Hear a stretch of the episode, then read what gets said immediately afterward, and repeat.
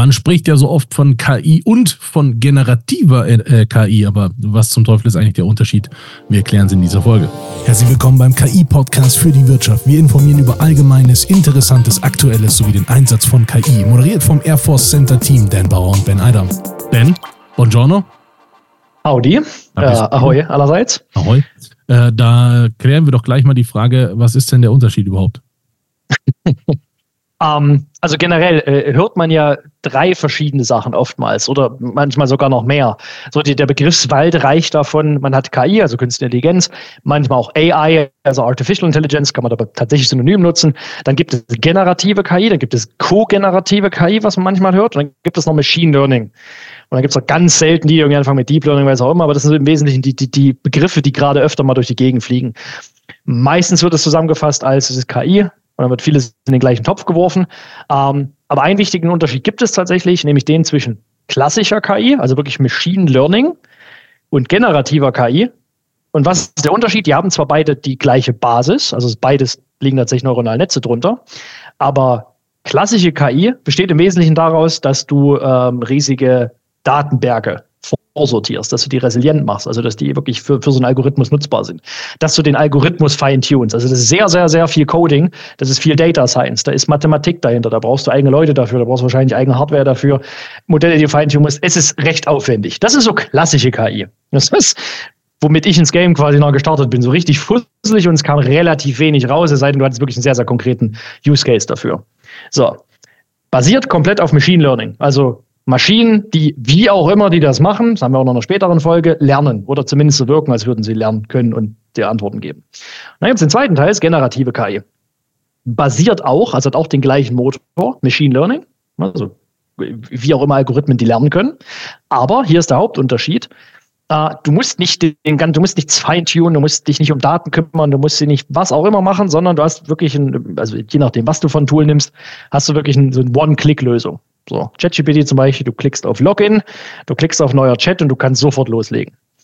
So, das heißt, erstens ist schon mal die, also die zweite relevante Dimension, erstens ist die, die, die Hürde, die Einstiegshürde ist halt bei generativer KI quasi nicht existent und bei klassischer KI, Halleluja, viel Spaß. So. Und dann das zweite ist, warum die auch generative AI heißt, auch wenn das den Bauern dort, also konkret den Leuten, die, die, die das Ding bauen, das OpenAI zum Beispiel, die finden den Begriff gar nicht so schön, aber der hat es jetzt irgendwie halt eingeprägt. Ähm, warum heißt das generative bzw. co-generative? Weil du mit KI zusammen generieren bzw. co-generieren kannst. Das heißt, du hast quasi wie einen in Anführungszeichen mitdenkenden Assistenten, der dich dabei unterstützt. Das machen wir so an einem Beispiel.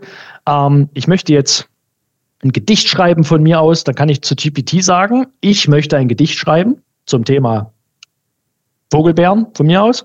So. Und dann kann ich sagen, okay, schreib mir das mal in fünf verschiedenen Stilen.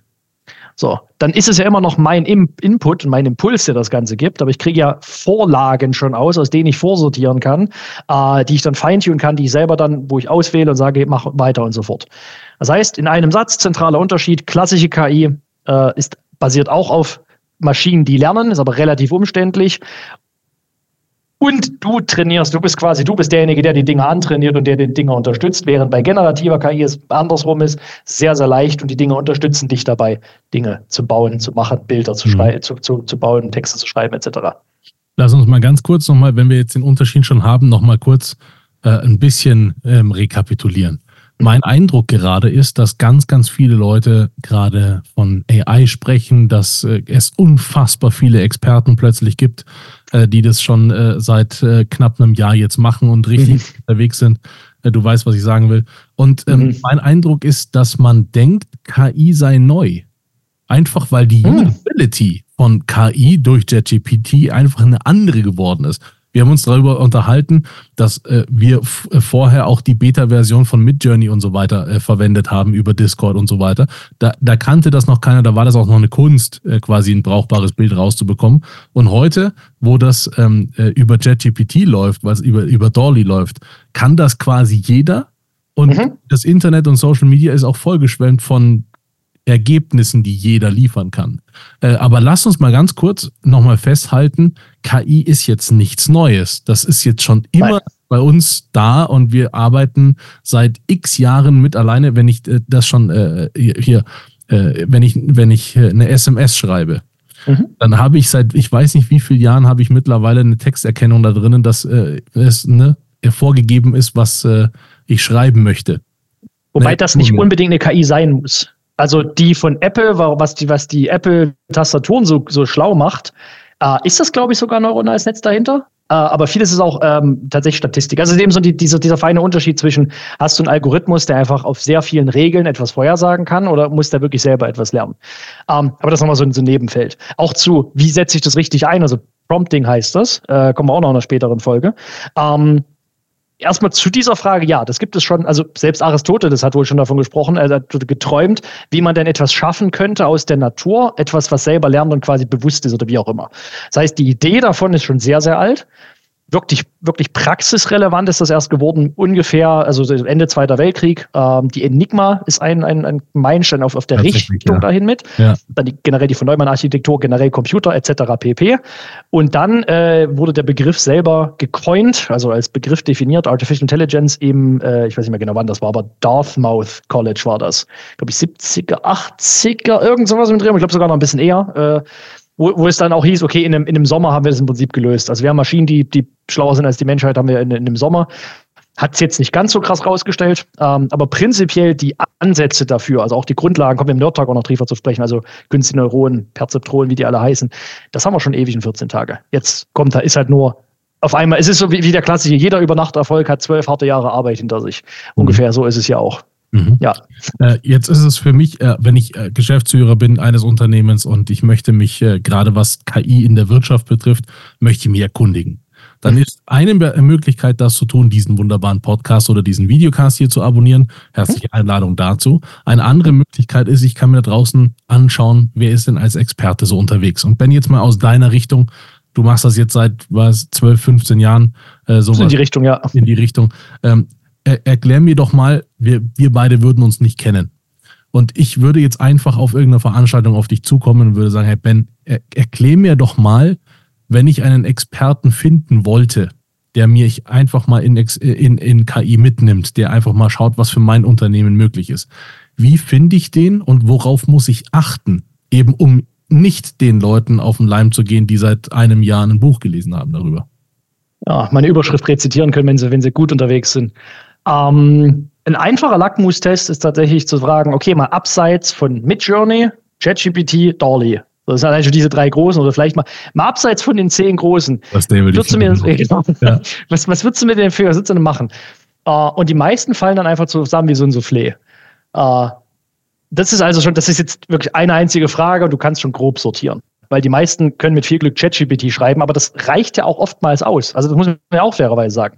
So, der Markt ist ja, oder sagen wir mal, im, im, der Marktpreis ungefähr null, so grob. Und dann reicht es ja schon, wenn quasi der Einäugige unter den Blinden dann quasi als König agiert. Das heißt, die haben auch definitiv ihre Nische. Die Frage ist halt, was möchtest du?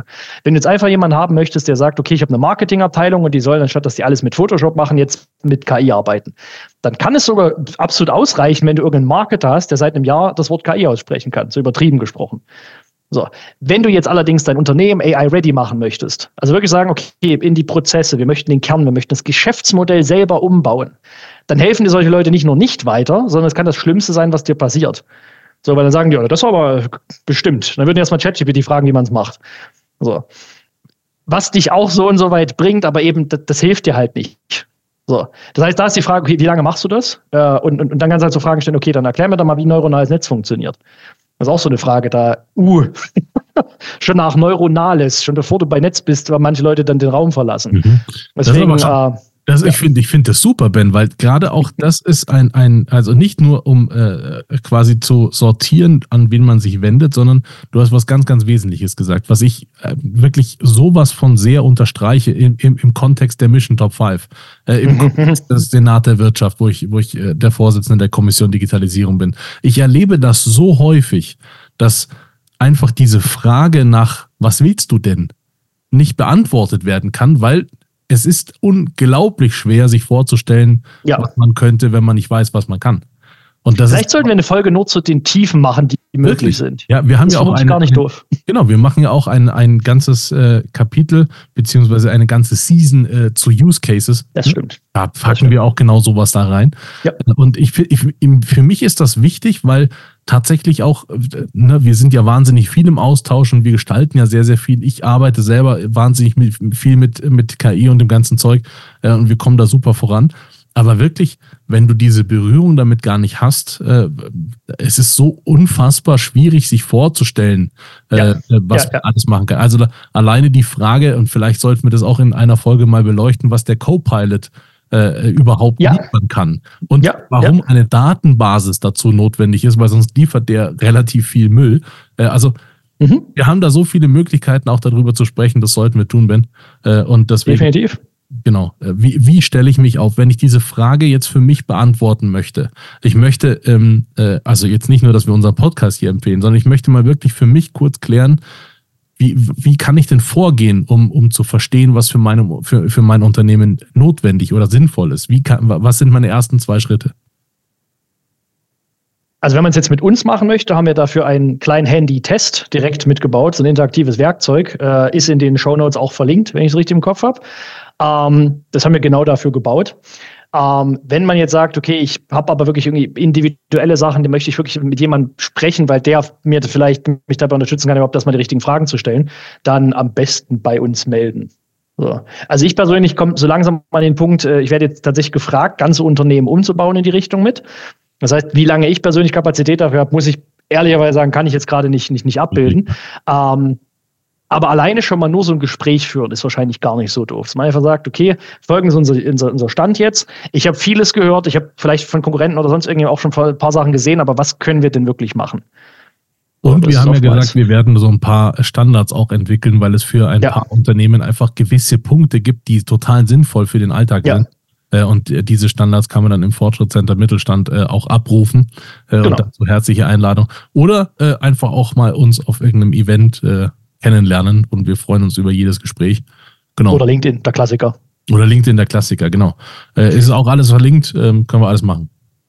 Ansonsten würde ich tatsächlich mit, wir sind schon im Schluss jetzt wieder dieser Folge, oder? Wir sind schon im Schluss dieser Folge, ja. Dann vielleicht mit zwei Sachen schließen, die ich in der letzten Folge vergessen habe zu sagen. Ähm, am sinnvollsten kann man sich gerade aufstellen in dieser wilden, in dieser wilden Sturzflut, indem man zwei Dinge tut.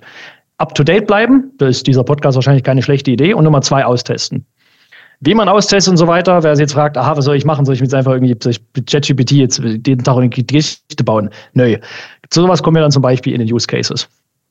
Genau. Wenn man die zwei Sachen hat, ist man schon sehr, sehr 80-20 unterwegs. Ich glaube auch, wobei ich es unglaublich sinnvoll halte. Ich kenne wahnsinnig viele Geschäftsführer, die waren entweder keinmal oder ein bis zweimal in ChatGPT drin alleine, alle, wirklich alleine festzustellen, wie die Iteration innerhalb ja. dieses Tools ist. Das ja, ist ja, so spannend, allein das zu verfolgen äh, und zu verstehen, aha, jetzt nimmt er das so wahr und jetzt kriegt die und die Ergebnisse raus. Also meine persönliche herzliche Einladung, einfach mehr damit beschäftigen, weil es wird eines der wichtigsten Werkzeuge für uns in der Wirtschaft sein. Und es ist jetzt aktuell ein unfassbar interessantes Werkzeug, um ein, A, eine Marktführerschaft zu dominieren, B, sich aber auch ganz anders aufzustellen. Weil es ist, let's face it, wir müssen alle um Mitarbeitende kämpfen. Und ich rede schon nicht mal mehr von Fachkräften, sondern ich rede von hab einfach mal ganz normale, einfache Leute. Da geht es gar nicht darum, ob die was oder was für ein Fach die gelernt haben, sondern dass du einfach Leute da hast. Und gerade diese, diese Leute zu kompensieren, ähm, ist KI schon eine wunderbare Möglichkeit dazu. Deswegen. Und zumindest sie so weit zu supporten, dass sie pro Person, also einfach produktiver werden, dass sie einfach Exakt. die gleiche Person mehr Output generiert. Das also alleine hilft, unserem Werkzeug. Enorm. Exakt. Ja, genau, schön. Ja. Deswegen da herzliche Einladung und äh, auch Einladung. Weiterhören. Machen wir wahrscheinlich eine Folge auch wieder dazu. Äh, Fachkräftemangel und KI. Also, ja. ben, Sehr gut. Dir. Ich danke dir. Bis dann. Rein, das war eine Folge des AI Reaction Force Teams. Herzlichen Dank fürs Zuhören. Wenn ihr verfolgen wollt, was KI für die Wirtschaft bedeutet und wie es sich weiterentwickelt, dann abonniert gerne unseren Kanal, folgt uns auf LinkedIn. Wir freuen uns auf euch. Bis bald.